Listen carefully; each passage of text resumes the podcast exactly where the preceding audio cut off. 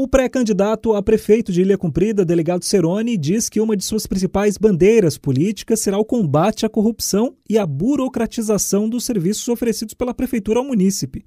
Durante uma live nesta terça-feira, o candidato do PL, mesmo sem apontar irregularidades, disse que a corrupção atrasa o investimento em lazer e turismo, por exemplo. Naqueles casos em que há compras superfaturadas, isso impede o investimento naquilo que realmente seria necessário. Aqui falta um ginásio de esportes, aqui falta um campo de futebol decente, falta piers, por exemplo. Por que não? A construção de piers para pesca, né, o mercado de peixe, para que a nossa cidade tenha também, já tenha a característica de ter muitos pescadores, uh, um espaço coberto e estruturado para os artesãos, né, os ambulantes, aqueles pequenos comerciantes de alimentação. Isso acontece em grande parte das cidades turísticas e Ilha Cumprida não é diferente. Ainda segundo o delegado, a desburocratização permite, por meio de um sistema integrado, facilitar diversos serviços ao cidadão.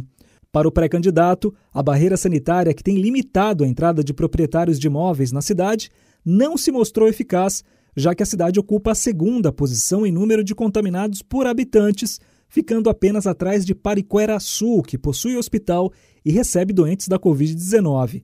O delegado Ceroni diz que, comparando com os dados populacionais do IBGE, Ilha Cumprida, com 11 mil habitantes, tem 37 contaminados e 3 mortes, o que equivale a 0,330% da população. Eles colocam tudo nessa barreira, tudo, a solução dos problemas, todas as soluções de todos os problemas nessas barreiras. Mas, efetivamente, essas barreiras não estão apresentando os resultados que eles dizem que estão acontecendo. A gente viu aí pela tabela, pelas duas tabelas, que Ilha Comprida se encontra no topo, ali em, em primeiro e em segundo lugar, em número de contaminados por habitante, né? em todo o Vale do Ribeira. E a única cidade, junto com Iguape, que tem essa barreira, sendo que aqui ainda é mais restritiva do que a de Iguape.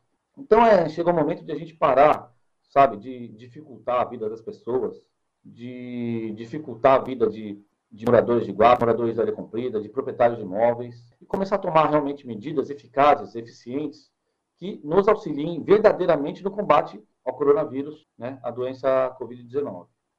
Pré-candidatos à Prefeitura de Ilha Cumprida têm feito lives para colocar na mesa seus possíveis planos de governo e as insatisfações com a gestão atual.